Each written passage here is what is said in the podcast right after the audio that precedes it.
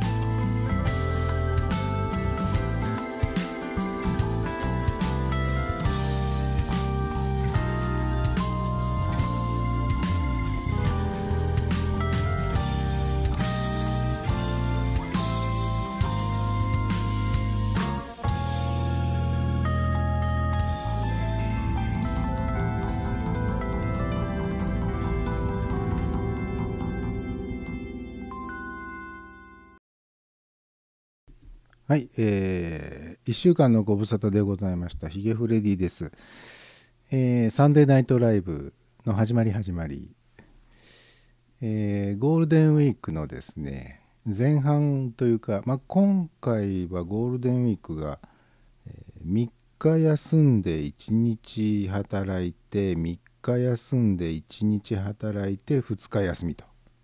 ね、あのカレンダー通りに行けばそういう感じですよね。なので、えー前半中盤後半と、えーお休みが3つに分かれているわけですけどその前半の最終日うん5月1日日曜日午後10時でございます。えーまあ毎度のことながらあこういう大型連休になりますとまあ渋滞したとかうん。交通事故が起きましたとかっていうようなニュースが、えー結構ありますね。今回も。いろんなところで、えー事故が起きたりとかしていて。まあなんだかね。やっぱりこううん。あるもんですね。今日は妙な間が空きますね。うん。まああのなんて言うんでしょうかね。そのうん。こういうあの生のコンテンツっていうのは面白いですね。うん。人間の生の気持ちがそのまんま出ちゃうっていうか隠せないっていうかね、えーまあその出せるそういう生の今というものをこう出せるといういい部分もあるんですけど出ちゃうという隠せないという、えー本当ならばこんなものは伝えたくないのになっていうものまで伝わっちゃうっていうところがねまあ恐ろしくもあり面白くもありといった感じでございますね。えー2016年5月1日日曜日、えー今日は何の日から今日始めますよ。えー今日はメーデー、メーデー、メーデー。あの船が遭難した時なんかよくメーデー、メーデーとかって言いますね。あのメーデーっていうのとは違いますね。えー1886年にシカゴの労働者アメリカのシカゴの労働者が8時間労働制を求めてストやデモを行ったことを記念し、1889年の第二インターナショナル創立大会でこの日を国際的な労働者の祭典、えーバンコク労働者団結の日と定めたと。えー翌1890年に第1回メーデーが開催された、えー日本のメーデーはあー1920年5月2日に上野公園で行われたものが最初で、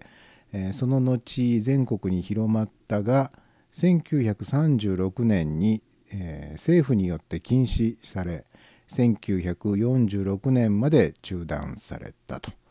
もともとはヨーロッパでこの日に行われていた春祭りで、えー花の冠をかぶせられて5月の女王メイクイーンメイクイーンっていうとじゃがいもを思い出しちゃいますけどね。関係ないのかな？あのじゃがいものメイクイーンっていうのは5月の女王っていう意味なんですかね。それとも全然別の同姓同名な感じなんでしょうかね。えー花の冠をかぶせられて5月の女王メイクイーンを仕立て、えー遊戯などをして楽しむ日だった、えー花の冠をかぶったりして遊戯をして楽しむ日がなんでねこういう労働者のこう権利を求める戦いみたいなものへと変わったいや変わったわけではないですね たまたまこの日がそうだったってだけの話ですね。えーまあ、僕はあの大企業に勤めた経験なんかないんでその労働組合とかっていうものとも無縁ですしうーんましてやこのストストをやるとかデモをやるとかっていうこととは全く無縁の人生を送ってきたので、えー、したがってこのメーデーっていうものもね全く僕には無縁ですね。よくわからないですね。うん。えーで日本赤十字社創立記念日も今日らしいですね、えー1877年のこの日、えー佐野常民というものかな？佐野常民らが博愛社を設立し、えー西南戦争の負傷者を政府軍、西郷軍西郷隆盛の西郷ですかね。政府軍西郷軍の別なく救護した、1886年に日本がバンコク赤十字条約に加盟したため1887年5月20日に日本赤十字社と解消した。解消というのはまあ呼び方を改めたということですね。えーそして今日は扇の日。日本扇子内輪商工協同組合が1990年に制定。源氏物語では女性が光源氏に扇を送っていることから恋恋をしてプレゼントをしたということで5と1恋5と1恋 の語呂合わせ。うんちょっときついな。そしてスズランの日だそうですよ。フランスではこの日に日頃お世話になっている人などにスズランの花を贈る習慣があり贈られた人には幸せが訪れると言われていると。あスズランっていうのはどういう花でしたかね？やっぱり鈴みたいな形してたりするんですか？本当にあの植物に詳しくないっていうことでね。毎度言ってるようですけれども。植物に詳しくないということで定評のあるヒゲフレディでございます、えー、そして水俣病啓発の日、えー、だそうですよ。2006年に制定。2006年って言いますかまあ10年前ですね。まだまだ歴史が浅い水俣病啓発の日。うーん1956年のこの日、えー、熊本県水俣市の保健所で、えー、市内の窒素窒素付属病院。窒素というあの企業がありましたね、えー、窒素付属病院から原因不明の奇病の報告があった。今日ね、えー、1956年の今日そういう原因不明の奇病が発生しているという報告があったと。これが水俣病が広く知られるきっかけとなったということで今日は、えー、水俣病啓発の日ということですね。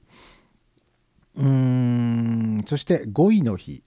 語彙というのはあのあの人はなかなか語彙力があるねとか語彙が豊富だとかね、そういう時の語彙ですね、えー、実用日本語語彙力検定を実施しているオーブン社障害学習検定センターが成立。成立じゃない制定、えー、まあこれもあの皆さんうすうす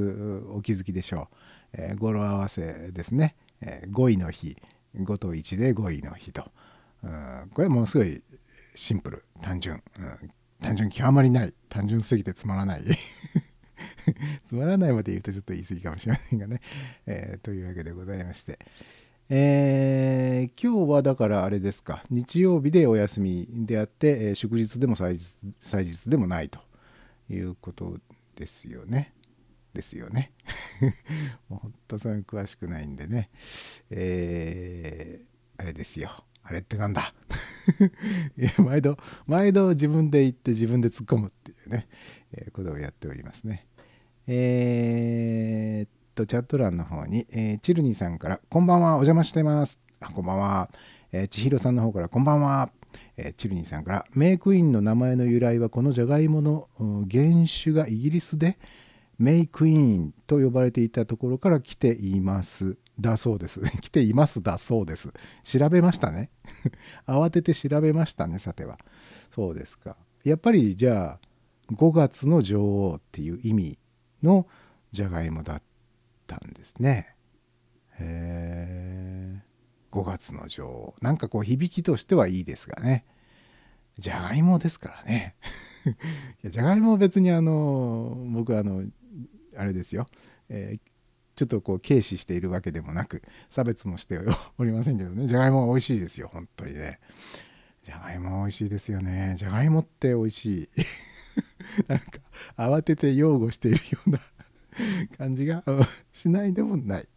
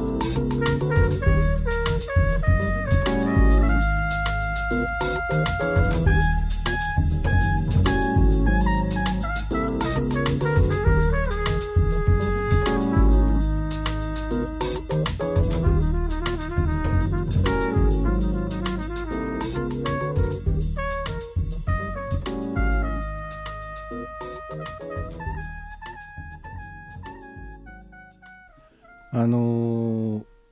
このサンデーナイトライブはまあ日曜日の10時午後の10時ですね。日本時間の午後の10時から生で放送してますけど、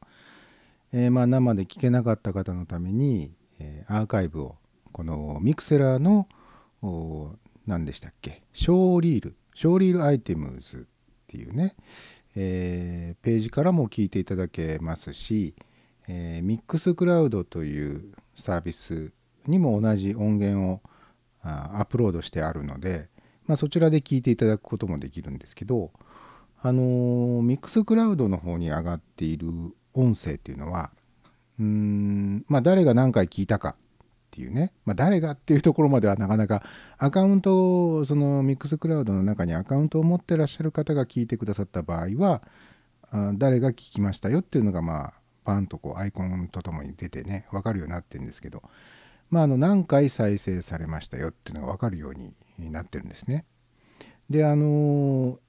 音声ファイルに、えータグがつくんですよ。まああの何て言うんでしょうよくあるタグですよ。あのインスタグラムとかね、えーまあツイッターで言えばハッシュタグみたいなものですけども、えーまあ、この音声は何々に関連した音声ですよっていうようなことが、まあ、検索で引っかかりやすくするためなんですかね。えーそういうんで、まあ、タグがついてるんですけどうんこのミクスラーから配信した音声をミックスクラウドで、えーまあ、ミックスクラウドに対してエクスポートするわけですよね。まあ、あのデータをこう送信してやると、まあ、自動的にパッパッパッとこうパッパラパッパッパーとこう ミックスクラウドの方にもまあ自動的にこう公開されるっていうようなからくりになっているわけですけれども、えーそうやって、え登録された音声はミックスクラウドっていうタグが自動的に、え埋め込まれるんですよね。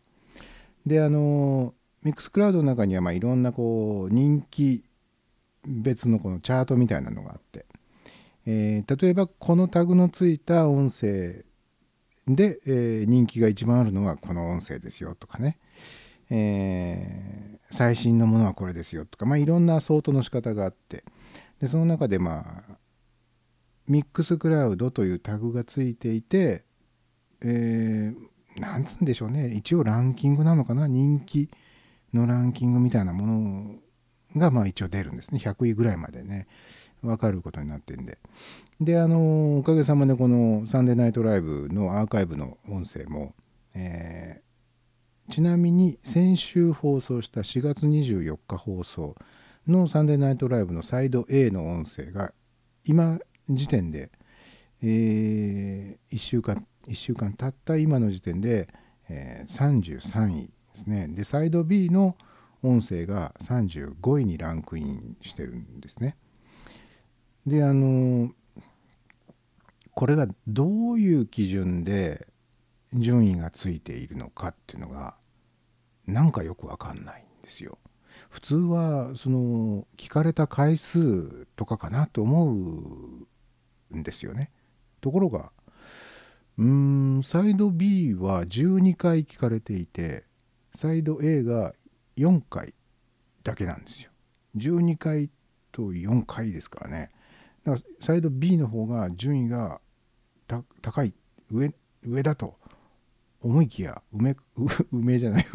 上かと思いきや、えー4回しか聞かれていないサイド A が33位と、うんサイド B より上だったりするんですよね。なんでしょうねこれどういうアルゴリズムで、えー順位が決まってるんでしょうかね。うん謎ですね謎だな。であの まああの今まで、えー公開したアーカイブあのおかげさまであの生は聞けないんだけれど、えーアーカイブで聞いてますよっていう方もいてで中にはそのうん例えばスマートフォンなんかでそのストリーミング的にねそのミクスラーにアクセスするなり、えーミックスクラウドに、えースマートフォンでアクセスしてストリーミングで聞くということをしないでなんとかダウンロードしてこの音声ファイルを何とかしてダウンロードして で車の中で聞いてますっていう方もいらっしゃってああまあ本当にありがたいことだなと思うんですがあのミクスミクスラーにもミックスクラウドにもその公開されているアーカイブをダウンロードするっていう機能がついていないんですよね。ダウンロードできないんですよ一応あの正攻法では。それをわざわざゴニョゴニョっとこうね裏技を使って多分、えーファイルをダウンロードなさって、えー聞いてくださってるんだと思うんですよ。まあ僕としてはね別にあのー成功法で聞いていただこうが裏技を使っていただこうが、まあ、聞いていただければそれでもう万々歳なわけでございまして、えー裏技を使ってダウンロードできる人はもうそれで聞いてくださって全然構わないと思っておりますんでね、えーまあ、どんな聞き方であれ、どどれだけ過去の音声であれ、えー聞いていただければね本当嬉しいなというふうに思っておりますですよ。えーで、チルニーさんの方から再生回数じゃないのかな？うん、これ違うんですよね。再生回数だったら分かりやすいですよね。再生回数が少ない方が順位が上だったりすることが結構あります。今まで結構あの、アニョーって言いましたね。アニョー派生よみたいな感じ。あの今まで結構僕ウォッチングしてるんですよ。こういうのがね、こまめに、えーウォッチングする方なんですよ。まあ、あの最近でこそ自分のやってるポッドキャストのランキングをその iTunes ストアの中で確認するってことがもうめったになくなっちゃいまして半年に1回ぐらい忘れた頃にね、えー思い出したように確認して母今こんな感じかと。愛も変わらずだなみたいな風に、えーチェックする程度なんですけど。このミックスクラウドのランキングに関しては結構こまめにチェックしてるんですがどうも再生回数ではないと。なんでしょうね。であのまた不思議なことにね 今までアップした音声まああの少ないものでもねだいたい2回ぐらい再生はしていただいてるんですよ。ですがねえーっとこれいつのやつだったかな。えっとねえっとねいつだったかな。えー先々週ですね。4月17日に配信したサイド B だけが再生回数が0回。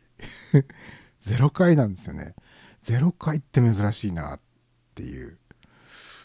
これ何があるのかなってかえってねこれ面白いなってどこまでこの0回がキープできるのかちょっと楽しみだなって実は密かに、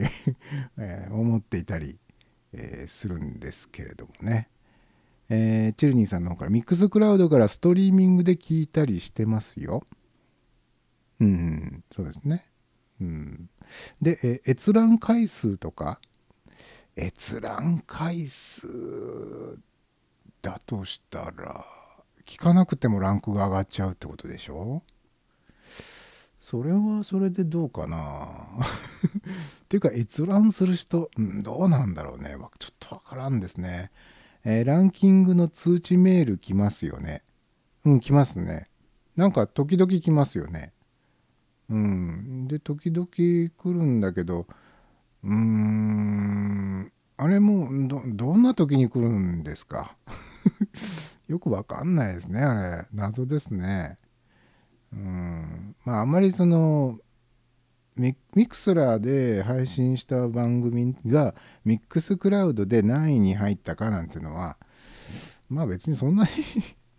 そんな別にねこのサンデーナイトライブの何かを測るための有効ななんか材料でもないような気もしますけどね。でもなんかランキングが発表されてしまうとやっぱりちょっぴり ちょっぴり気になってしまうというこの差がですよね。差が。SAGA 差が。埴輪っていう人は今何やってらっしゃるんですかね。まあそんなことはいいとして、えー本日はですねえー2013年3年前の8月に、えーフレディオからポッドキャスト配信しました、えーポッドセーフシャッフル36というう番組のプレイリストを、ね、使って放送いたします。えーっと曲目はそのままですが曲順は変えてあります。はい、あのポッドセーフシャッフルの曲をこのサンデーナイトライブの中でかけようと思った時に意外と僕はあのそのままプレイリストそのまま持ってきてそのままの曲順でかければまあいいやって思ってたんですけどいざねかけようと思うとこれ意外とフィットしないというのかこう生でお送りする場合とポッドキャストっていうまあ一応録音済みの音声を配信する場合では違うんだなっていうことを感じますですね。でまああの生であるか生じゃないかっていう違いよりもむしろ実は大きいのは曲をかけて喋って曲をかけて喋ってってこの曲と曲の間にトークが入る。このトークが入るのか入らないのかっていう違いの方が実は大きくてですね。トークなしで曲ばっかりをトントントントンとつなげていくんだったらこの曲順がベストなんだけど喋りを入れるとなるとこれ変えないとなっていう部分が出てくるんですよね。これは不思議なもんでね。まだその自分でも分析できてないところがあってあのトークが入るからこういう法則でもって、えー並べ替えた方がいいんだよみたいな法則がね、えーつかめれば多分こうもっと合理的に あのー曲順も決められるんじゃないかなというふうに思うんですけどね。えーとりあえずこのポッドセーフシャッフル36、えーちょっとジャズっぽい感じのものをちょっとスタンダードジャズ的なもののカバーが多めだったかな確か、うんそんな感じのプレイリストということになっておりますと。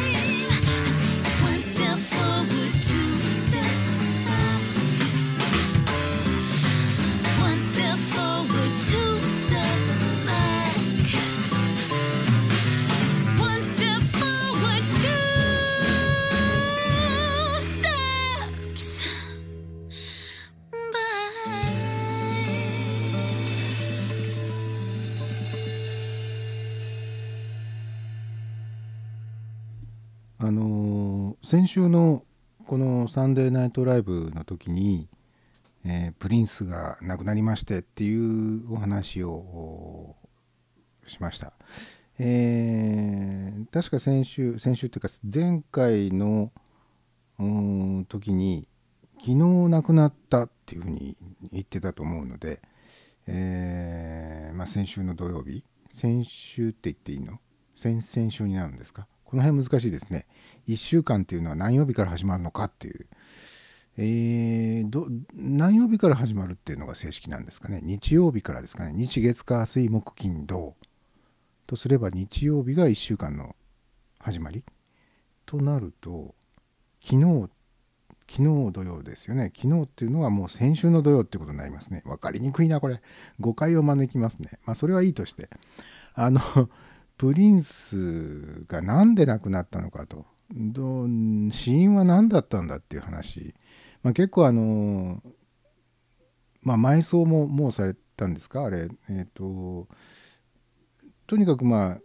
死因を解明しなきゃいけないんでお医者さんがその解剖するなりなんなりなさったと思うんですがまあいろいろありますね。その鎮痛剤の過剰摂取じゃないかとか。じゃあそのななんでそんな鎮痛剤いっぱい飲まなきゃいけなかったんだ？みたいなこととかね。うんそのマイケル・ジャクソンの時にもやっぱりその体の痛みを抑えて、えーというような、まあ、薬を大量に摂取してっていうようなことがあったしプリンスもなんかこう何年か前から股関節の具合が悪くって、えーかなり痛みを持っていたなんていう話も出てきてますし、えー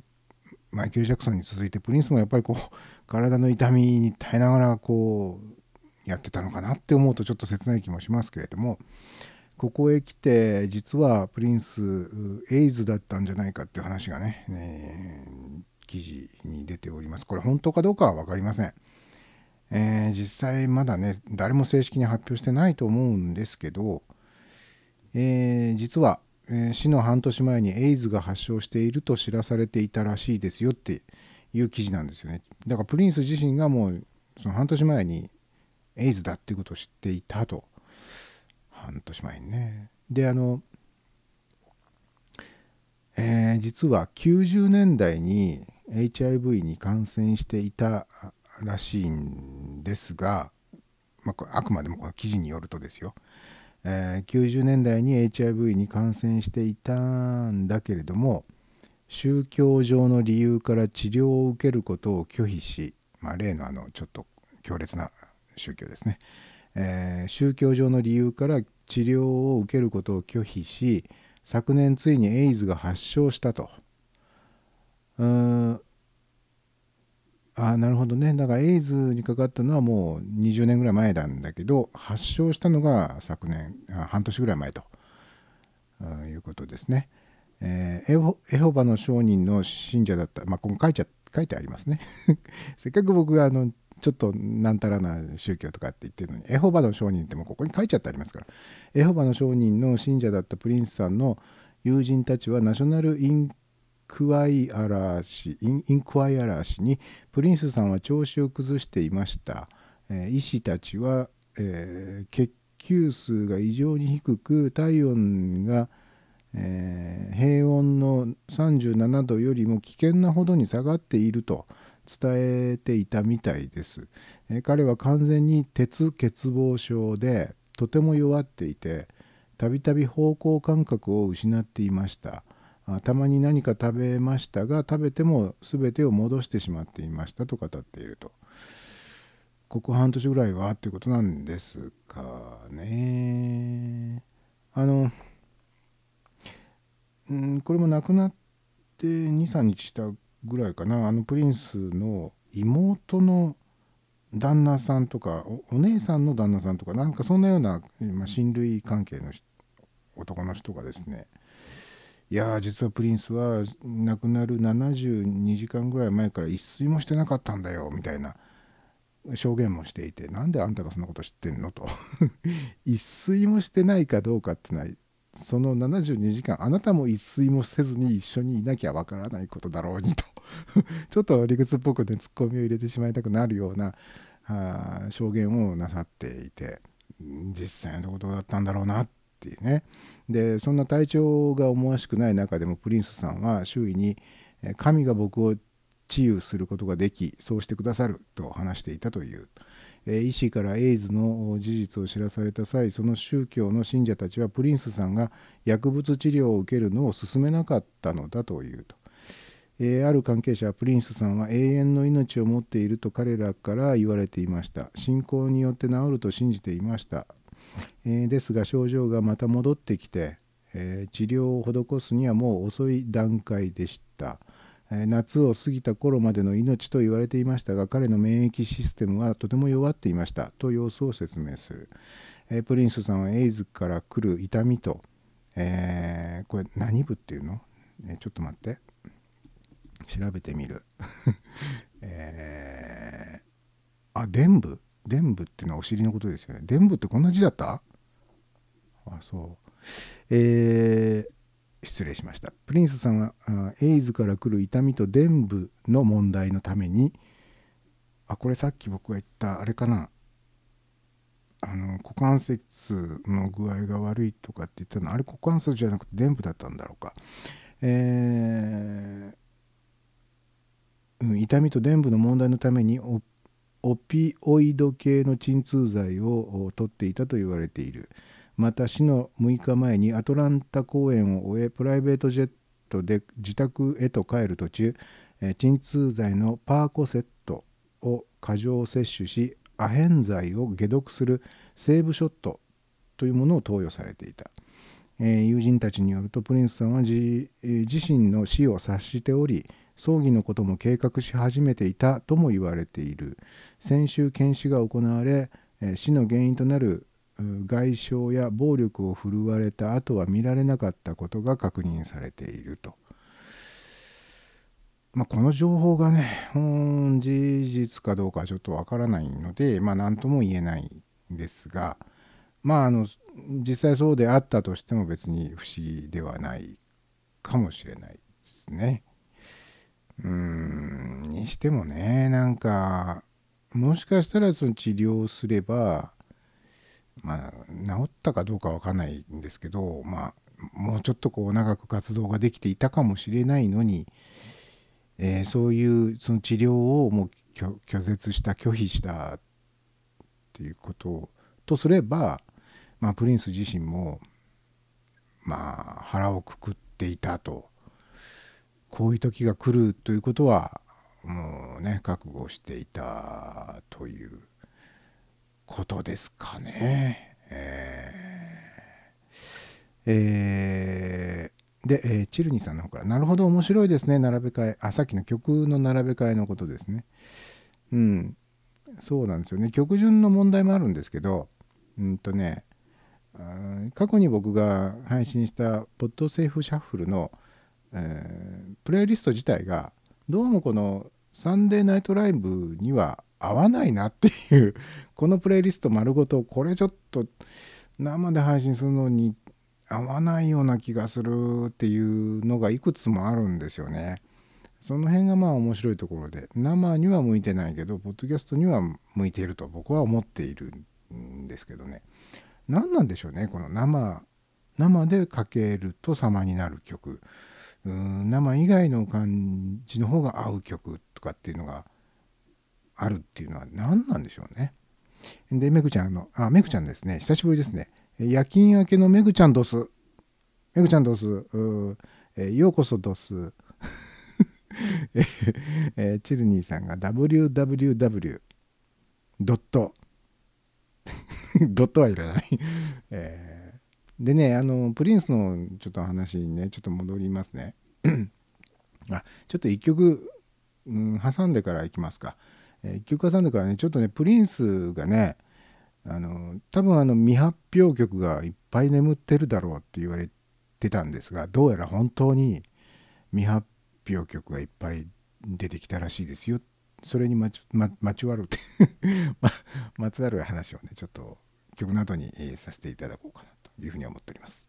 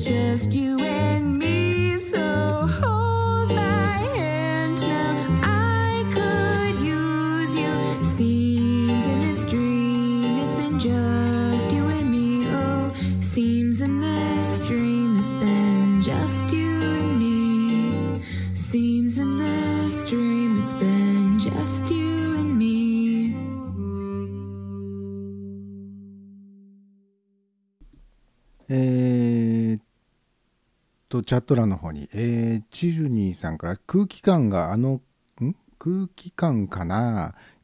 曲の生に向いている向いていない。ああ、あのね、うーん、あのね、どっちかというとね、曲単体が向いてる向いてないっていうよりも、プレイリスト全体ですね。あのー曲を何曲か集めたパッケージングされたものをそのまんま生の現場に持ってきて、えー同じ曲目をかけるっていうことがちょっと向いてないかなっていうこれは一回分解して 他の曲と混ぜながらかけた方がいいかなこのプレイリスト全体はちょっと生でこれかけると聞く人はちょっと退屈しちゃうかなみたいなのとかはちょっと思うんですよね。まあ僕の考えすぎかもしれないですけどね。あ、喉が鳴った。久々に喉が鳴りましたね。あ、また鳴った。えっと。で、うんと、チューニさんの方から、マチュアル。で、メグちゃんの方から、危うげなバランスの絶妙な曲。あ、今の曲ですかね。絶妙でしたかね。えー危うげなね、えーそうですかね。えーうん、であの、えーっとサイド A は残り10分と出ました。えー先ほどのねプリンスの話にちょっと戻りますね。であのこの前ね昨日かな？プリンスの、ペイズリーパークスタジオだったっけ？あのプリンスが亡くなった時に住居兼レコーディングスタジオで亡くなったんですけどエレベーターの中でねでそのスタジオの地下室っていうところにそのドリルで穴を開けてまあ多分こう扉を開けるってことがまずできなくって、えープリンスしか知らない暗証番号かなんかできっと開けるんでしょうね。わざわざそのドリルで穴を開けて、えーその地下室の中の金庫をねうん開けてで見たらやっぱりそこにその未発表音源っていうのが、えーアルバムにすると1,000枚分ぐらいって書いてありましたっけ？100枚分でしたっけ、まあ、とにかく膨大な量の また喉が鳴った膨大な量の、えーまあ、未発表テイク。録音のまあ今時ですからテープではなくてデータなのかな、まあ、どういう形か分かりませんがそういうのが出てきたと。でもともとそういうのが、うん発表されていない録音済みの曲がかなりあると。ご本人ももうすでに何年か前におっしゃってたみたいだし周りの人間もこう知ってたのであのプリンスの長年のコラボ相手まあ記事を記事によるとこういう表現ですね。プリンスの長年のコラボ相手であり元恋人でもあるシーラ・イーがえプリンスの残した作品を管理したいと考えているようだと、えー1983年に代表曲「パープル・レイン」のレコーディングにも参加しているシーラが、推定3億ドル約320億円と言われる資産の管理をしたいとプリンスの妹タイカ・ネルソンに申し出たというと。えー関係者の一人はシーラは何としてもプリンスの遺産を守りたいようで、えープリンスの友人たちもそれをかなり推してくれているみたいですが家族はそれを許可しないような感じですだそうです、えーまたこのシーラの申し出は、えー自分の利益のために動いているだけではなくて、えー自分自身をスターダムに駆け上がらせてくれてまたずっと恋人関係を続けて恋人じゃない友人って書いてありますね ずっと友人関係を続けていたプリンスへの純粋な愛情から来ているようで、えーその関係者はシーラが、え無料で管理をするとまで申し出たんですよと語ったと。そんな中プリンスは遺書を残していなかったことから、妹さんが相続うんと、相続財産管理人になっており妹さんがね、えプリンスの全作品やペイズリーパークの自宅に残っていると見られるたくさんの未発表曲の管理に当たることになっていると。えプリンスの金銭的な財産についてはプリンスの兄弟や姉妹に、えー分けられる分与されることにななっていると、えー一部の曲の権利はワーナーブラザーズミュージックが持っているもののこんなにも素晴らしいソングライターの作品を長期的に保護していくためには適切な管理が必,、えー必要と必須となってくるが、えー妹さんはこういうものを管理するのに慣れていない。でまあ突然亡くなっちゃったわけですから完全にもう混乱しちゃっていると。えーとはいえ他の義理兄弟や義理姉妹たちはさらにこういうことに疎いのですと。えー理想とは程遠い現状を説明していると妹さんはね。えー 確かにその素人にその曲の管理権利関係のその管理は多分無理なのでプロに任せるべきだしあのやっぱりプリンスの作品の素晴らしさをちゃんと知ってる人が、えーちゃんと管理するべきあの儲け主義とかではなくてね。だってあの下手するともう本当にあのうんリーシュー版とかっつってあの未発表テイクってやっぱお金になるので出せば絶対売れるものなのでいい加減な形で出されちゃうと本当にあのプリンスのことを愛していた人たちにとっては本当にあのなんていうんですか土足でこうずかずかとね入ってきてなんかこうう金儲けしているみたいな感じにもなっちゃうじゃないですか。であのやっぱり一時期あのビートルズの楽曲なんかも本当に管理関係が本当にねビートルズの話なんかね本当にね本当ビートルズのメンバーがねかわいそうになってくるくらいビートルズの楽曲の権利っていうのがねあのビートルズからこう離れていっちゃって本当にねポール・マッカートニーとかジョン・レノンとかかわいそうだったなって思 思うんですけどね。でまあそういった管理がまあ巡り巡って例えばマイケル・ジャクソンが買ったとかでマイケル・ジャクソンが亡くなった後じゃあその権利どこ行ったんだとかっていう、うんもうだからその楽曲の権利の管理っていうのは本当にねちゃんと愛を持ってね 管理しないとね本当あのうーん切ない感じになっちゃうのでね。うーんまあシーラ・イーが多分ね多分そんなあのもう儲けとか私利私欲とかではなく申し出をしたんだと思うので、うんまあ、シーラ・イーにその管理する能力とかがあるかどうかちょっと僕には分からないんでまあ何とも言えないんですけどまあ親族がね遺族が管理するよりは多分、うん、ちゃんとやってくれるのかな っていうふうにはまあなんとなくねなんとなく思いますね。うんでチルニーさんの方から「喉絶好調」ね、えーなんか変な意味で絶好調ですよね。なりまくってますよ。今日はもう 喉の自己主張すごい激しいですよね。えーまあそういうね、あのちょうどまあ1週間とちょこっと前ですかプリンス亡くなってあの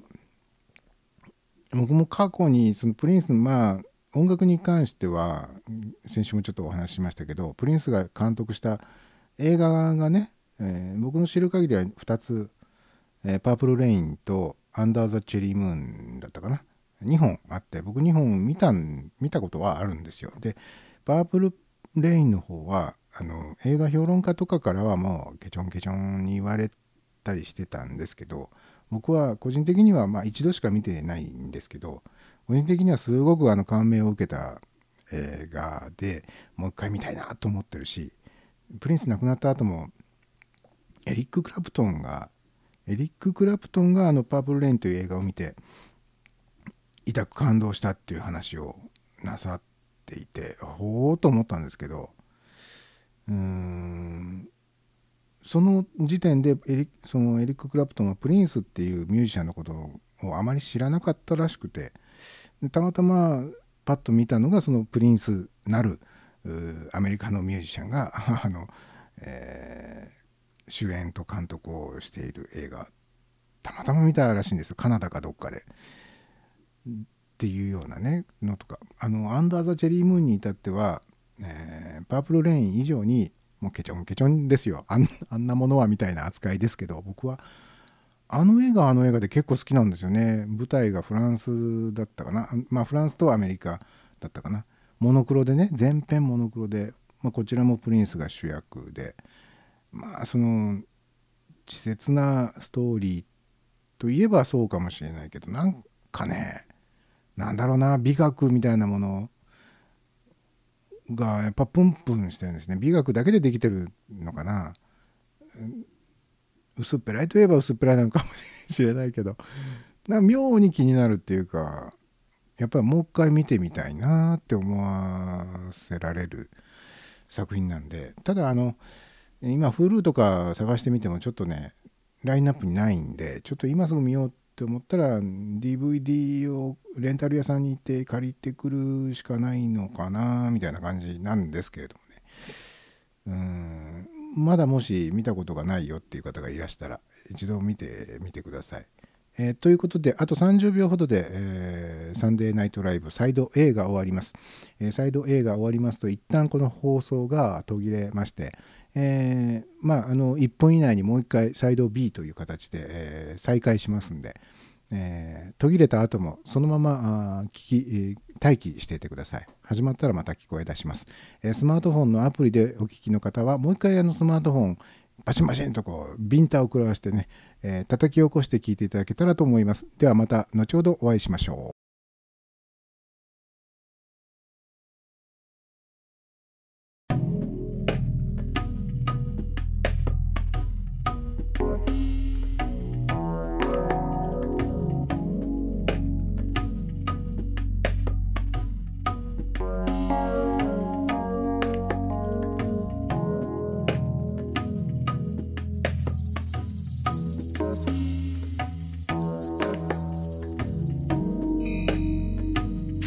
For listening. This is Radio Kudos. こちらはラジオクドスです。Welcome to Sunday Night Live Side B. はい、えーサンデーナイトライブサイド B でございます。えー、っとですね、えーチルニーさんの方からお帰りなさい。あただいま、えーというわけで、サンデーナイトライブサイド B 一発目名物、名物コーナーでございます。名物か？自称名物コーナーでございます。世間のみんなは笑っても分かるやつには分かるのよ、えー悪いのは君じゃないのコーナーでございます。えーまあこのコーナーはもういちいちね説明するのがめんどくさくなってきましたがまああの一応あのーちょっとねもうちょっとこここうしたらいいのになとかまあ思うかもしれませんあの、えーちょっと笑っちゃうような曲かもしれませんでもよく聞くとよく聞くとすごいいいかもよっていう 曲を探してきて、皆さんに聴いていただくコーナーでございます。悪いのは君じゃないと。えー今日ご紹介する曲はですね、ポール・リト・バーリック・エット・レス・マーチャンズ・デ・ベントという人の名前なのか何なのかよく分かりませんが多分フランスの方じゃないでしょうか。あのボーカル入りの曲です。であのこれはね曲を聴いていただいた後でちょっとあのうーんそれ関係の話をしようかなと思っていることがあるんですけどあのフランス語の歌とあとブラジルのね、えーポルトガル語の歌っていうのは僕にとってはとてもねピッチが不安定な歌に聞こえるんですねなんでかわからないんですけど音程がフラフラフラフラしててこれ本当にピッチ合ってるのかそれとも外れてるのかわからないんですけどなぜかフランス人の方の歌とブラジルの方の歌っていうのはそういう曲が多いように思うんですね。で特にそのブラジルのボサノバ系とかねあの本当あの大御所とか呼ばれてるような方の歌であってもピッチがフラフラしてるように聞こえるんですよなぜかね。でまあそれはそれで一つ味があってあのちょっとピッチがフラフラした曲の方がああなんとなくこうボサノバっぽいなって 感じるようになっちゃうから不思議なんですけどうーんだから今からおかけする曲も別にあのフランス例えばあのえーっとなんだっけえーっとフランスの歌といえばシャンソンか。シャンシャンソンとかね。シャンシャンソンシャンソンとかは こんな発音で合ってるんですけどんですかね。シャンソンとかはあのそれこそ語りなのか歌なのかその中間っぽい歌だったりするんであのまあそのピッチがねちょ多少外れていようがそんなことをとやかく言い始めたらなんてあんたお子ちゃまなんだって言われそうなんでちょっとそれは突っ込めないなっていうところもあったりするんですけどでもやっぱりこう普通にこう素直な耳で聞いた時にあのやっぱり自分がそういう生きでいなせな大人の世界っていうものを全く知らない自分がもし子供だったらね多分すごく素直な瞳でこうその人を指さして「あんた音痴だね」って言 言うんじゃないかなって思うんですよね。だから今からかける曲も本当は悪いのは君じゃないでかけるべき曲ではないのかもしれないなって思いつつちょっとあの聞いていただきます。あのもし的外れっていうかピンと外れな選曲だったら本当申し訳ないという気持ちです。本当に悪い悪いのは君じゃなかったんだなっていう。本当に僕が悪かったんだなっていう話、えーだと思いますけれどもね、えーポール・リットベリック・エット・レス・マーチャンズ・デ・ベントさんで「レ・ドイト・ドゥ・プレジデント」という曲を聴いてください。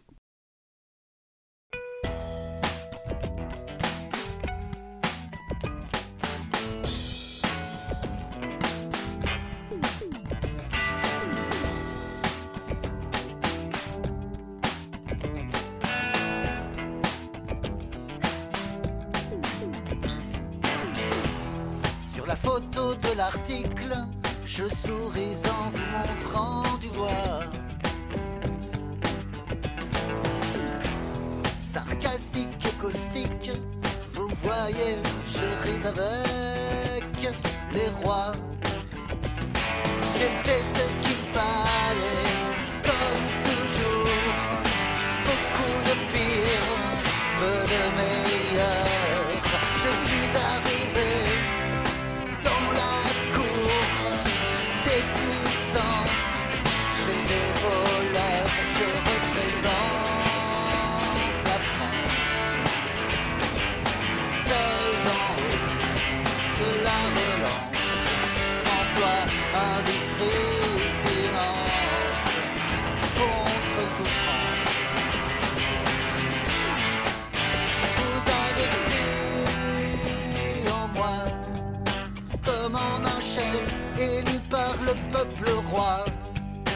MEDEF, je suis là, je suis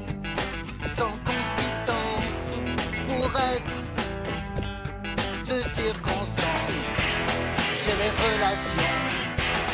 je vendrai les douleurs de demain. Je vole de meetings en salon représente. La France, celle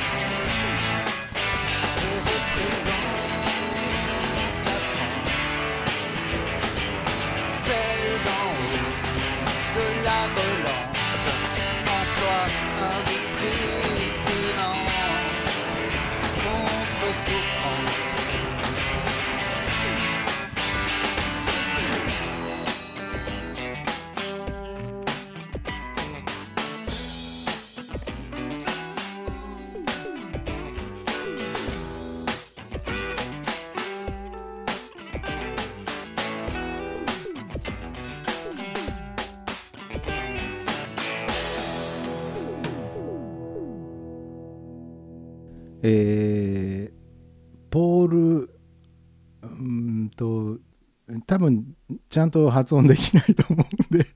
まああの割愛しますよ うんポポールさんの「なんとかプレジデント」っていう曲を聴いていただきました。ものすごい手抜きになっちゃってますけどね。えチルニーさんの方から「えーわかる、音程かっちり系のフレンチポップスとかボッサって少ない気がしますね。やっぱりそうですよね。そうやっぱりそう思いますよね。えーこれまた微妙な曲味ですかね？味かっこ微笑、うん。えーであひろえもさんも聞いてくださってるんですね。ひろえもさんから「こんにちは。証券がフランス語で歌ってるみたいですね」そうまさにこれ読んで本当思いました。あこれ証券にそっくりだ。証券がまさにフランス語で歌っているって言ったらうんあそうかもしれないって思って聴きそうな曲ですよねこれね。ほんと証券っぽい。えー、ということはやっぱり証券の歌もピッチがね ちょっと危ないのかなっていうことなんですかね。えーチルニーさんから「なんとかプレジデントね」と。そうです「なんとかプレジデント」を聞いていただきました。であのこの辺のピッチが合ってるとか合ってないとかっていう話でちょっと興味深い記事を見つけたんでちょっとねうんご紹介しますね、えー絶対音感あるの？音大生にとってはこの質問の答えが簡単ではない、えーということを皆さんご存知でしょうか？絶対音感あるの、ね、やっぱり気になりますよね。音楽大学の学生なんだから絶対音感あるだろうってね。で音大卒である筆者も音楽が音楽家ではない人とお話をしている時にこの質問を投げかけられることが多々ありますと。それはやっぱり聞きますよね。えちなみに筆者は絶対音感があるので「はい」と答えると決まって次に聞かれるのが「じゃあこれは何の音?」と言ってコップをチーンと鳴らされる。ありがち、えーで、えーこれがまたよくある困る質問ということですね。うーん。絶対音感があるって言われるとやっぱりこうなんかその辺のものをポンとね叩くなりなんとかしてこの音はじゃあ何の音って聞きたくなっちゃいますもんね。僕も多分同じことやるな。で一般の社会では音感についてあまり知られていないことが多すぎて、えー音楽家として伝えたいことがたくさんあっても恐縮してしまう、えーしえー恐縮してしまうのが常です、えー音楽家があえて詳しく話さないマニアックな音感な話について、えー書いてみようと思いますということで、えー今回特に掘り下げたいのは2点、え絶対音感あると聞いてくる人へ音感には実は絶対音感と相対音感の2種類があるということを知ってほしい。絶対と相対。ねアインシュタイン的な感じの ものですがこの音わかると言ってコップをチーンと鳴らす人へ音というのはそんなにかん、えー単純に音名音の名前音名を当てら当てはめられるものでもなく実はドレミファソラシドだけでは片付けられない音の方が多いということを知ってほしいそれはまあ確かにそうでしょうあの特に自然界に存在する音ですからえっ、とドレミファソラシドのどれかに絶対当てはまる音っていうのの方が少ないはずですよね。例えばドのシャープ、えーレってねドとレの間にはそのドのシャープレのフラットっていうのがあるわけですけどこれにしたってまあそこにぴったり合う音ではなくてそのドとドのシャープの間のどこかにある音である場合もあるわけですよね。っていうかその可能性の方が高いわけでまあ確かにそれはその通りだと。えーで絶対音感あるの？この質問に実際に音大生や音大卒業生の人たちに、えこの質問をしてみたところイエスと答えた人は52%絶対音感があるという人は52%、えーという結果になりました。そもそも絶対音感をざっくり説明すると歌のメロディーや楽器で鳴らされた音の音名を言い当てられるだけでなく街で聞く雑音の音名をも絶対的に言い当てられる音感のことですと、えーでは残りの約半数の音大生たちは音感がないのかというとそういうわけではなく音大で教育を受けた人はみんな正確な相対音感を持っています相対音感とは基準の音を与えられた時にその音との高低高い低い工程を正しく認識できる音感のことで厳密に言えばほとんどの人が、えー当たり前に持っている感覚ですと。えーまあ、基準となる例えばド「ド」の音を与えられて次の音この音は「ド」に対して何度上とか何度下とかいうことをパッとこう言い当てられるということでしょうね。えーただ音大の人は専門的な勉強をしているので聞いた曲が音名で分かったり耳コピして、演奏したりすることは絶対音感がなくてもできますと。えー相対音感さえあればできるってことですね。つまり絶対音感がなくても音楽家として困ったり、えー演奏に支障が出るということはありません。絶対音感と相対音感の違いを違いをすごく簡単に言うならカラオケで原曲キーじゃないと気持ち悪い感じを覚える人が絶対音感。えー原曲のキーじゃなくても音さえずれていなければ違和感を感じない人が相対音感。といえば分かってもらえるでしょうか、えーこれはちょっと分かりにくいかもしれませんが、えー絶対音感あるの？という質問に対して音大生たちがえーっとこの人は相対音感のことを分かった上で聞いているんだろうか？と思っていることをまずは知っておいていただきたいと。えーで絶対音感を持っている人は小さい頃から音楽に囲まれた環境で育ったり熱心な教育を受けたりして音感を身につけます。中にはそれぞれ周波数があって例えば現代ではピアノの真ん中のラは 440Hz という調律が主流なので 440Hz を聴けばラだなと認識する教育を受けているということになります。えー細かい話になりますが音は高めの周波数だと華やかに聞こえるのでコンサート用のピアノなどは少し高めの 442Hz に調整したりするのですが絶対音感だとその微妙な違いも分かっちゃうと。そしてそれが感じ取れる人には高めの音は華やかで心地よいことが多いのですが低めの周波数だと逆に気持ち悪く感じることがあります。例えば低めに歌う歌手の代表に中島美嘉さんがいます、えー真ん中の「ラ」で例えるなら 440Hz ではなく 430Hz ぐらいといった感じでしょうか。実に 10Hz も下 10Hz も下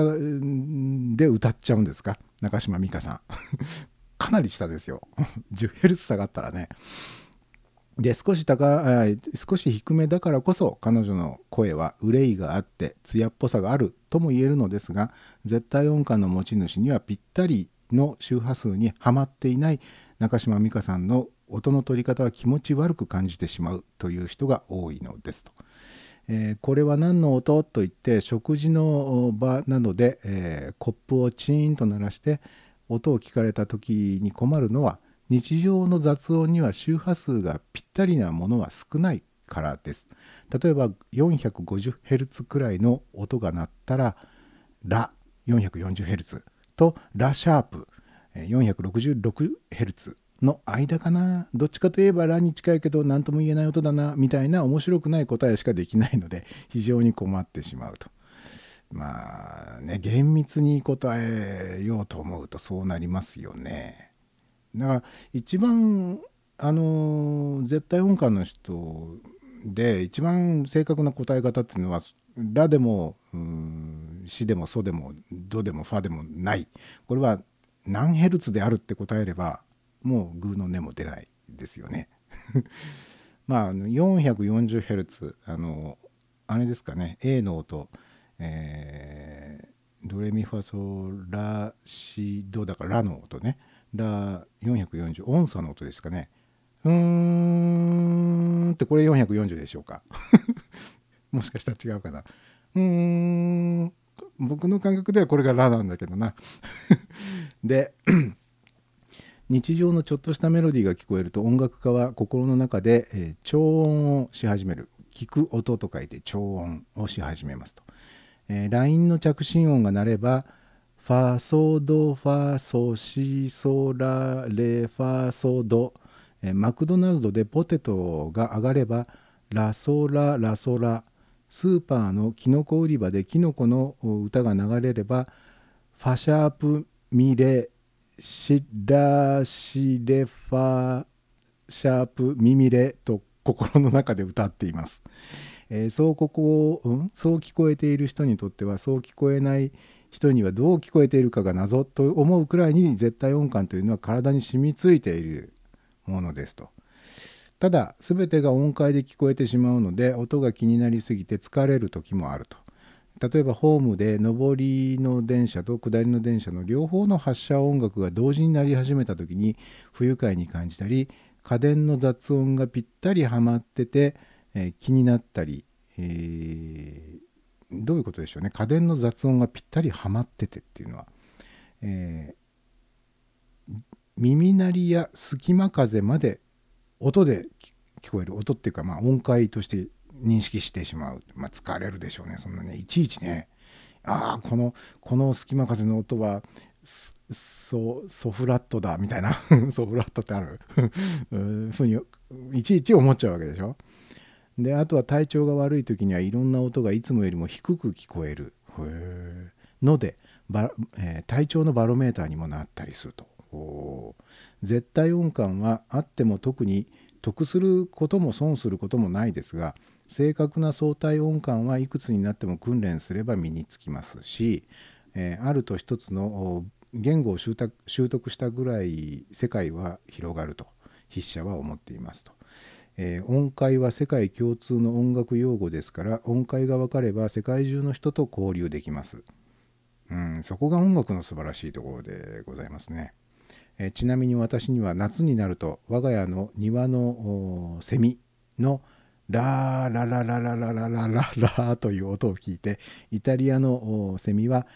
シシシシシシシシシだったからやっぱりイタリアのセミの方が華やかだななどと思っています、えー虫の鳴き声一つでもそんなマニアックなことを考えるような変わった音楽家という人種がいるということを皆さんにこの記事で知っていただけたらと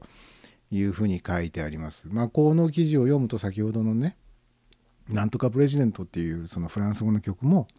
えーピッチが合ってるとか合ってないとかっていうただ単にそのピッチがいわゆるこの何て言うんでしょうか平均率でしょうかまあ、え1オクターブをいくつに分けるかとか、えー何ヘルツごとに分けるかっていうのは実はものすごくいろんな種類があるんですよね。我々が今一番馴染んでいる平均率っていうやつは、えードレミファソラシで分けてますけれどもこれをもっとあの細かく分ける分けることもできれば、えーもっとこう幅の広い分け方にすることもできるわけでね。であのさっきもちらっと出てきましたあのラの音を、えー 440Hz、えっていうのもこれ今とりあえずそういうことにしておきましょうと。440Hz をラということにしておきましょうっていうことなんですけど僕昔聞いた話ではあの名指揮者のカラヤンっていう人がいましたね。あの方はちょっとピッチ高めでえっ、と440どのくらいだろう 5Hz とか。そのぐらいをラの音として、えーまあ、オーケストラ全体をチューニングして、えー演奏していたからカラヤンの、えーオーケストラはとてもこうきらびやかな華やかな響きになるんだよっていうような話を聞いたこともあありますね。うん、僕はあの昔音楽理論の音楽を、うん、音楽をじゃない本を 音楽理論の本を読むのがね一時期ちょっとこう趣味だったことがあって、えー平均率とは何かみたいな本を読んだんですね。でまあほとんど自分の頭ではあのーなるほどっては思えない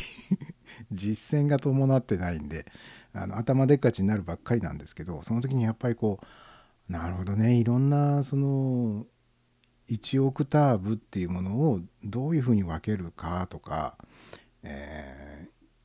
いうのでその多分なんつうんでしょうね作曲する時にもそれってすごく影響してくると思うんですよ。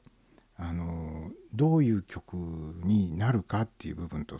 深く関わってくるわけですよね。でうーん前確かねシンセサイザーでね日本のメーカー DX7 だったかな？いやどっか違うメーカーのものだったかな？あのボタン一つでその平均率ではない音階に切り替えることができる機能がついてるのがね確かあったんですよね。でああ面白いと思って。実際僕そのキーボード弾いたことがないのでどういう風な響きになるのか分かんないんですけどそういうその平均率ではない、えーキーボードを使って曲を作ると。作曲したらどんな曲になるのかなって。でそういうのそういう音階で、えーポップスを作ったら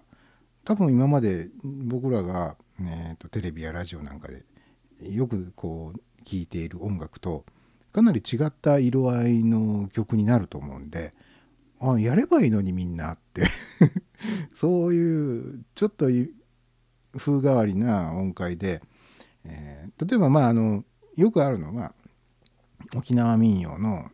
その「夜な抜き」とかって言われている、えードレミファソラシドの中のこのこの音とこの音は使わないよみたいなそういうんじゃなくてその何ヘルツっていうその刻み方自体をもうもう一回見直して、えー音階をね作って、えー曲作るぐらいの柔軟性があっても全然いいんじゃないのっていうふうに思うんですけどなかなかそういうの使う人いないんですよね。そういう音階を使ってポップスを作る人ってなんかあまりいないような気がするんですけどやっぱりそういうのって前衛音楽とか実験音楽とかみたいな感じになっちゃうんですかね。うーんなんかこうもったいないなってねうんちょっと思っちゃうんですよね。あの僕前にねこその人は絶対音感だったのか相対音感だったのかちょっと分かんないんですけどそういうものすごく音感のいい人がいてねでああこの人すごいなと思ってこの人だったらそのなんかの曲をね耳コピーする時にもうすぐにね耳でパッと聞いたメロディーをそのままキーボードで弾けちゃう人だったんですよ。いいなって本当にあの僕切実にその才能が自分にもあったらなってすごく思ったんですけどあのわざとねその人の前でね 例えばあのレコードをかけたりそのラジオやテレビから流れてくるメロディーなんかに合わせて僕がね適当にねあのドファラシシラファソソミレファみたいな メロディーと全然違うそのドレミファをねあの口で当てて適当に歌うともうその人が悶絶してましたね。気持ち悪いやめてくれって。で面白いもんだから「そそろろそ」とか「ろ」なんてないのに。あのめっちゃくちゃにねあのドドドドドドドドみたいなこと言うともうやめてくれって言うんで面白いんでねよくそうやってやってね、えー 悶絶させていたという覚えがありますけどね。まあ本当にあの絶対でも相対でもいいからあの欲しいです。音感が。音感が本当欲しい。あの少なくともね耳コピーができたらどんなに楽かって本当にもう切実に 思いますですね。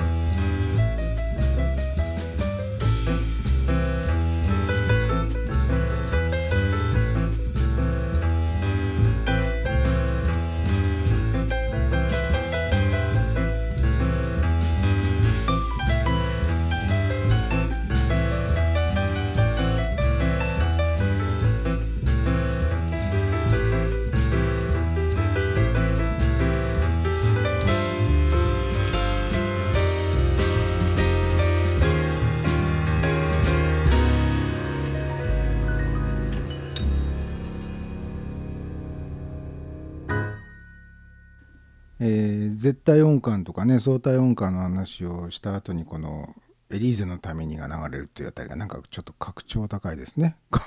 今晩の、えーサンデーナイトライブはね。であの先ほどの話の続きで申し訳ないですけどね。申し訳ないことはないか。このあの A の音 440Hz にまつわる話ってねこれね意外と面白いっていうか奥が深いんですよ。であの歴史を遡っていくとその時代時代でさっきもちらっと話したかもしれませんが時代時代でその基準になるその周波数っていうのが違うという今は、えー一番その一般的なのは 440Hz を A ノート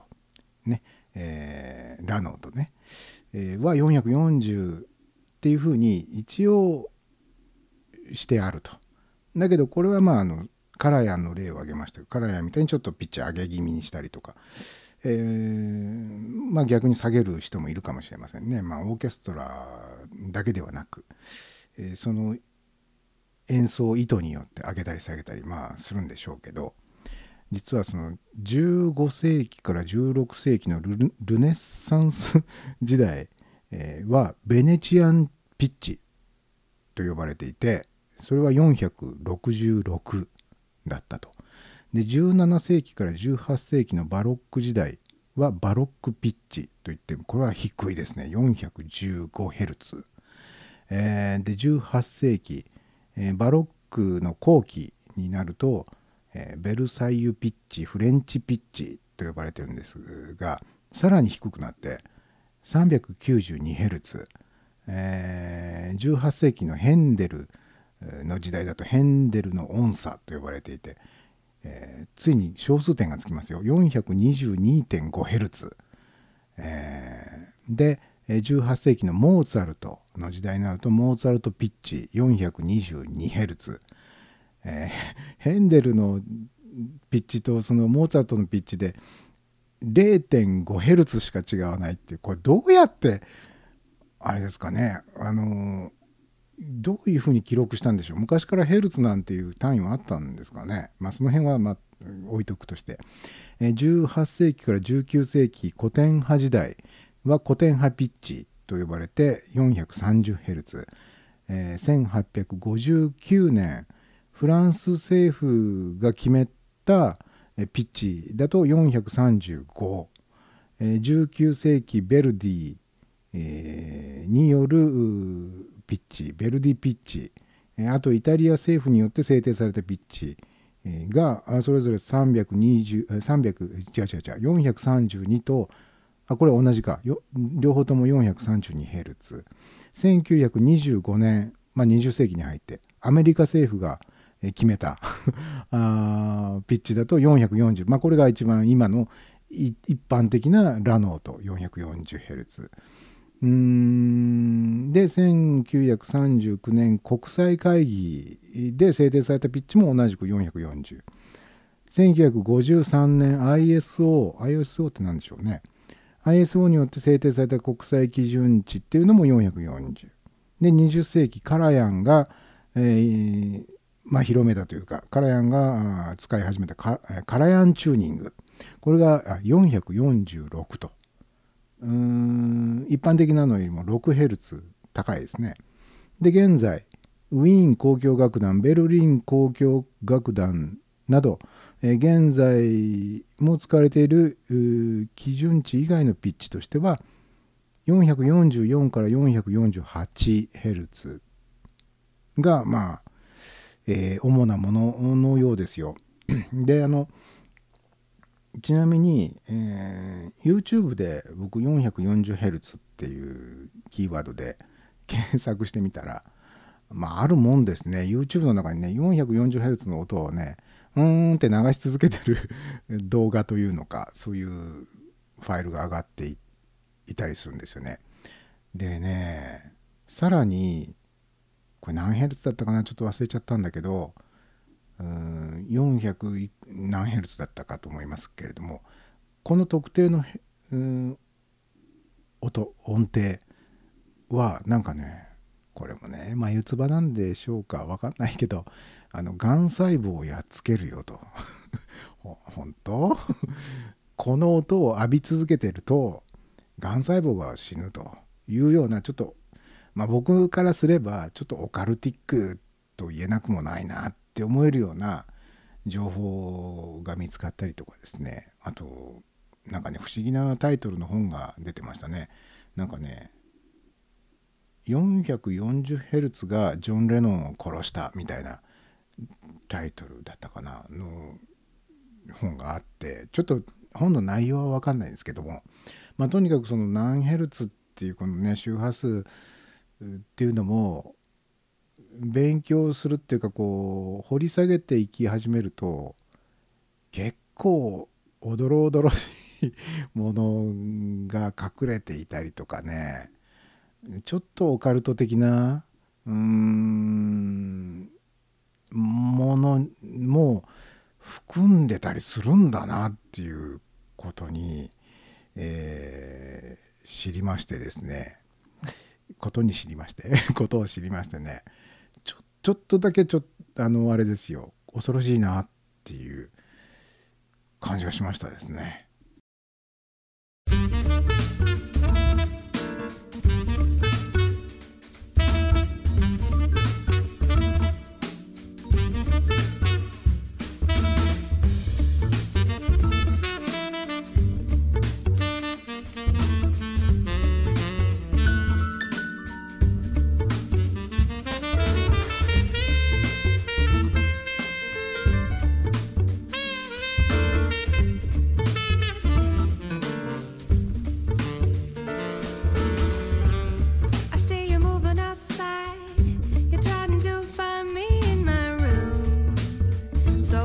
At my window.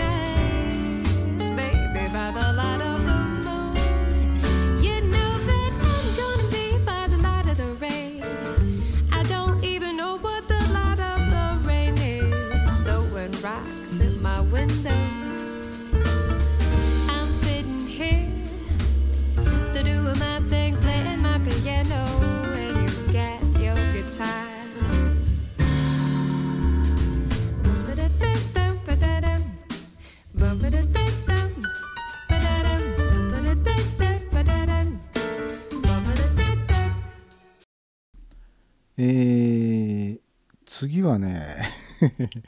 えー血液型による性格判断みたいなのは皆さんは信じたりなさいますかね？あとお好きでしょうか？僕そういうのは絶対信じないし大嫌いっていう人も中にはいらっしゃるんですよね。僕もあの鵜呑みにはしないんですよ。えーそれをまあ盲信するということはないんですがでもね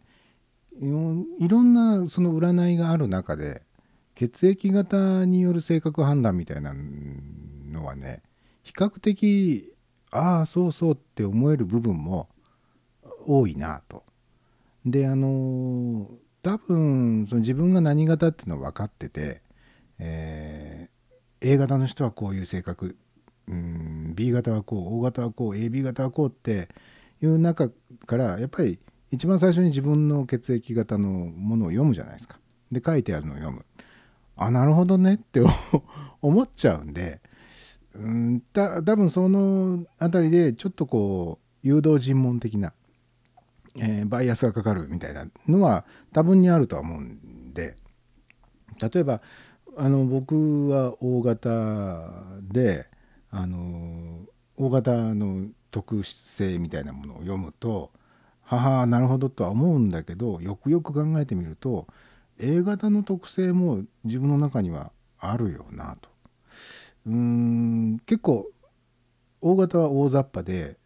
A 型は几帳面とかって言われることが多いんだけどだ僕は O 型で大雑把な部分が確かにある。でも几帳面な部分もあるよなと。あるしな。これ絶対あるよな。でも大雑把って言われるとやっぱり大雑把ああなるほど大雑把なとこあるわというところがやっぱり最初に腑に落ちちゃうんでやっぱりこれ当たるんじゃないって思う部分はまあ確かにあるかなと。結局何を聞いたってうーんそういう部分はあるよなって思うのかな。でもさすがにね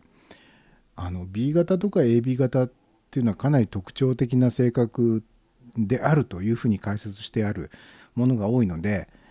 うん、やっぱり B 型とか AB 型でああもしかして自分は AB 型タイプかななんて思うことはあんまりないし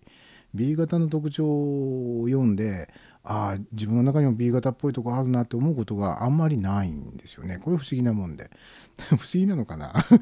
よくわかんないですけどね。あのーまあ僕の場合はほとんど A, A じゃないや O, o で一部 A の部分があるかなっていう感じなんですね。まあこれはでも国民性みたいなものもあるんだろうしねあの同じ血液型だってあのどこの国で生まれ育ったかによってねその辺のこう、えー違いっていうのはやっぱり出てくるんじゃないですかやっぱりこうラテン系な感じのところのでね生まれ育つと、えー細かいことは気にしないよ大雑把でいいよ約束の時間は2時間遅れがデフォルトさみたいな そういう感じにもなるかもしれない。ということでまあ証拠りもなく、えーちょっとね、えー血液型でどの程度当たるのかっていうのでね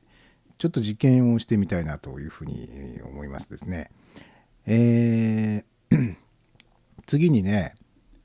あなたはお金を拾った時、えーどういうタイプですかっていうね質問をします。でね、えーあえてここでは何型の人はこのお金拾った時こうしますっていうのは言いません。何型の人っていうのは言いませんからあなたはどのタイプですかっていうのをねちょっと曲をかけている間に、えー皆さんちょっと一人一人ね考えてみてくださいよ。えー街歩いててね、えーお金拾いました。えー周りを見回して決める、ね、人目を気にしてまあ決める。拾うかどうかを決める、えー警察にえ届けるかどうかを決める、えー自分のものとして着服するかどうかは、まあ、周りの人を見回してみて決めるタイプですかあなたは、えーそれとも、え落ちているものは全て自分のものだと思っている。まあ、迷わず拾ってポッケに入れる。自分のものにしちゃうタイプですか？それとも落ちていることに気づかず通り過ぎちゃう タイプですか、えそれとも交番に届けてい行こうと一旦はするんだけど、えー交番に向かっている途中で気が変わるというタイプでしょうか？あなたは街でお金を落ちているお金を見つけた時にどうするタイプですか？もう一回繰り返しますよ、えー周りを見回してから決めますか、えー落ちているものは全部自分のものなんだからあといってまあ迷わず拾うタイプですか、えー落ちているお金に気づかないタイプですか、えー交番に届けに行く途中で、えー気が変わるタイプでしょうか、えあなたは どのタイプでしょうか。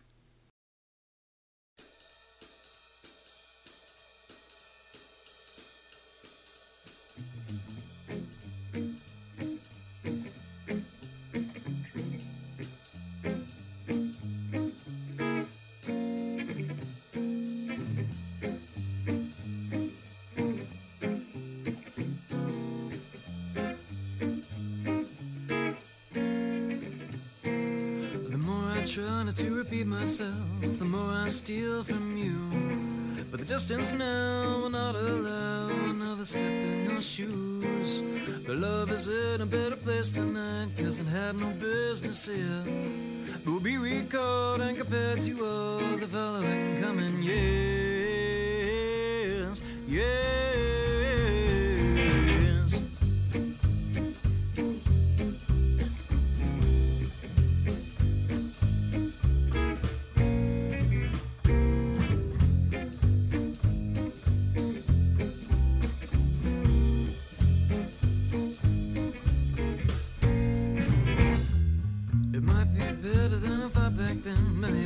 As good as I think.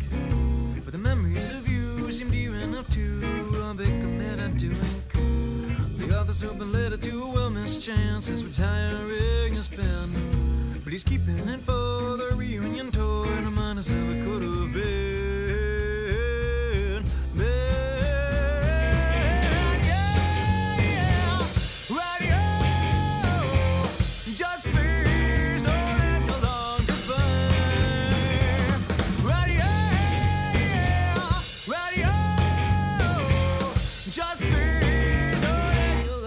Goodbye.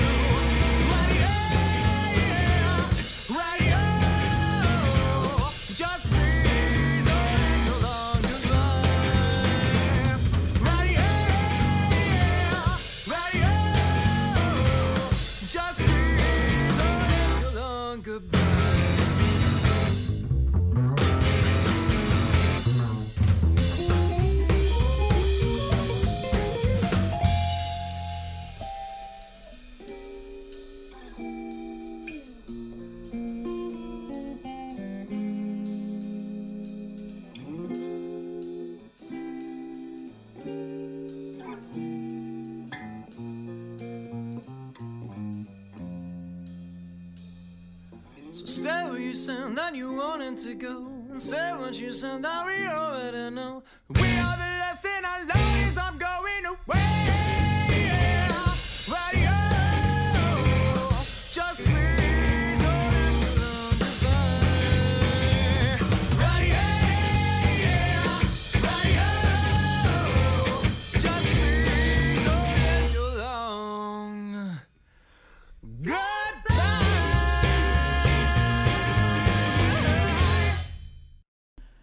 えー曲をかける前にね、あのーあなたはどのタイプでしょうか?」ってね、えー血液型のタイプを伏せた状態で問いかけておいて、えー曲明けでそのことに一切触れずにえー次の話題とか始めたら面白いですよね。ちょっとあのそうしてやろうかしらと、えー思いましたがまあ一応答え合わせというか答えは「かいね」か「かいね」って、えーオープンにしておきましょうか。えーまあ道に道にお金落ちてるのを見つけた時に周りを見回して決めるえ人目を気にして、えーしまうタイプこれが血液型 A 型ということになってますねこの記事によるとね。えーで、えー落ちているものは全て自分のものだと思っている。まあ、これは一番あの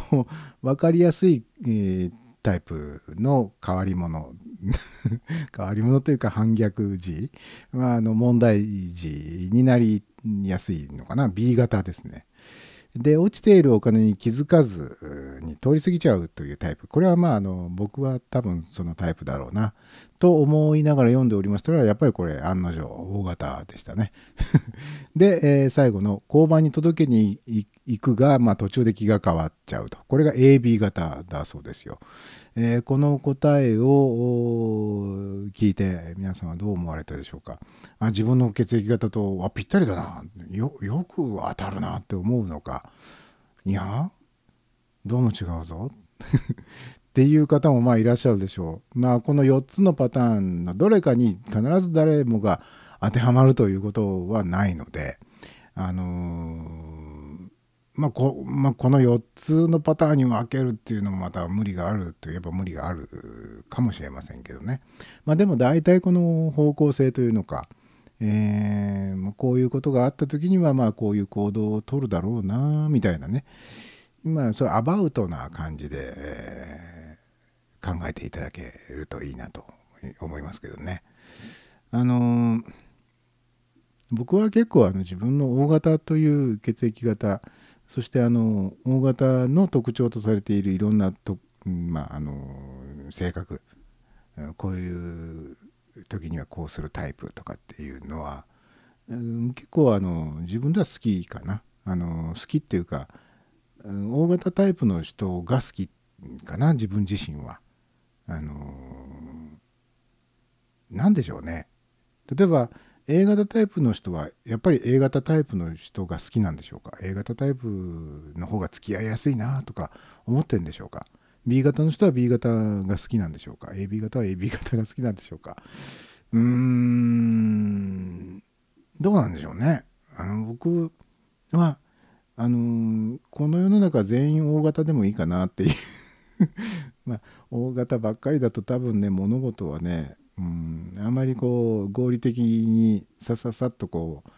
えー問題が解決していったりすることがなさそうな気はするんですけど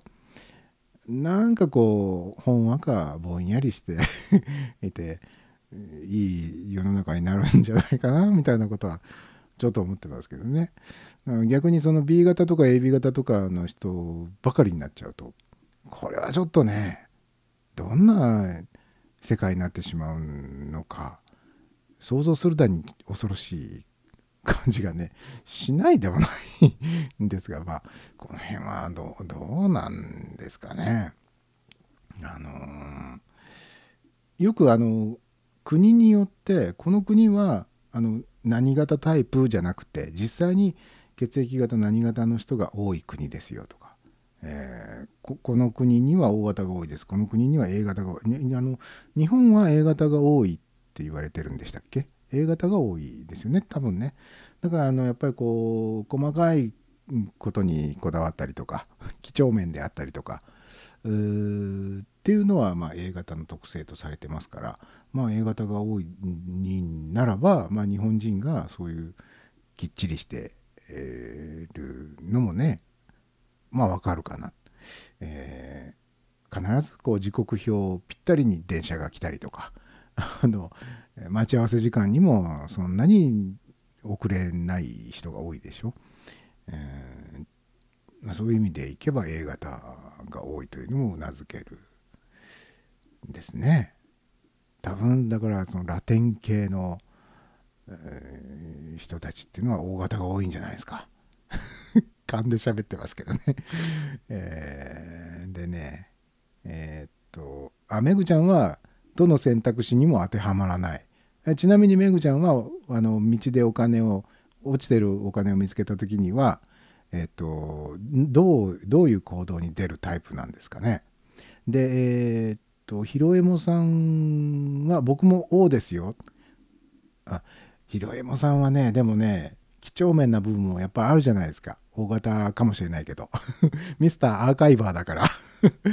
だからやっぱりこうきちんとこう整理をする分類分けをするっていうことのできる大型なんですよねきっと。僕もそういう部分はあるんですよ。結構ここの全般的にはぼんやりざっくり大雑把なんだけどある一部分に関してはやっぱここはきちっと分けておかないとどうしても気が済まないっていう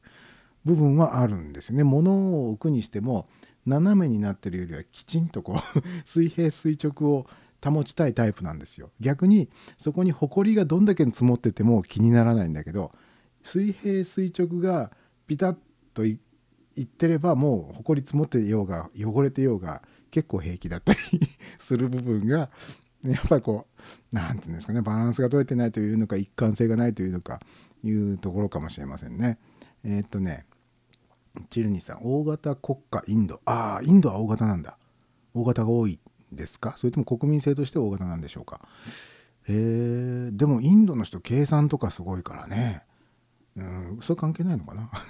でメグちゃんがえーっとねちなみに RH マイナス RH マイナスの意味がね僕いまだによくわからない。えっと何型っていうふうには分類できないんですか？RH マイナス型っていうんですかね。なんでしょうね。でひろえもさんおふくろは A 型なんですよ。お母さんはどういう性格なんでしょうかね。きっちりなさってるんですかね。きっちりなさうちの両親は何型あうちはね父親が A で母親が O だったかな。だったかもしれないな。うーん。確かに父親は A タイプだな。結構あのきっちりしますね。きっちりしてますよ、えーでねきっちりしすぎちゃっててあのーうつ病になっちゃった。っていう人です。っていう人ってすごいすごい締めくくり方ですけどね、えーでめぐちゃんが警察に行くのが好きだから届けます。うーん警察に行くのが好きっていうのはね多分性格とは関係ないね。それはあの好みの問題だからね。警察に行くのが好きっていう人も珍しいね。なんで好きなんだろう。警察に行くと何かいいことがあるんですかね。えーで、えー、ひろえもさんおふくろはきっちりかっちり派です。ああやっぱり。じゃあそういう意味ではまさに A 型。王王道の A 型って感じですね。でめぐちゃんから A 型の RH マイナスです。500人に1人って言われています。あそういえば昔ねあ、ダメだ。もうあと残り時間が40、40秒ぐらいだ。ごめんなさい。もう本当に今日もバタバタ。ごめんなさいね。チルニさん、インドは O 型の人が多いようです。ちなみに私は A 型と B 型の親から生まれた O 型ですと。ということで、あの、今週も、サンデーナイトライブ、バタバタですが、聞いてくださいまして、どうもありがとうございました。もしかしたら来週はお休みさせていただくかもしれません。なぜならば、あの、来週は NHK でプリンスの特番をやるらしいんで、それをちょっと見たいかような気がするので、ちょっとお休みさせていただくかもしれませんが、えーまた次回やるときには、どうか晩鐘繰り合わせの上、えーお集まりいただければと思います。では、おやすみなさい。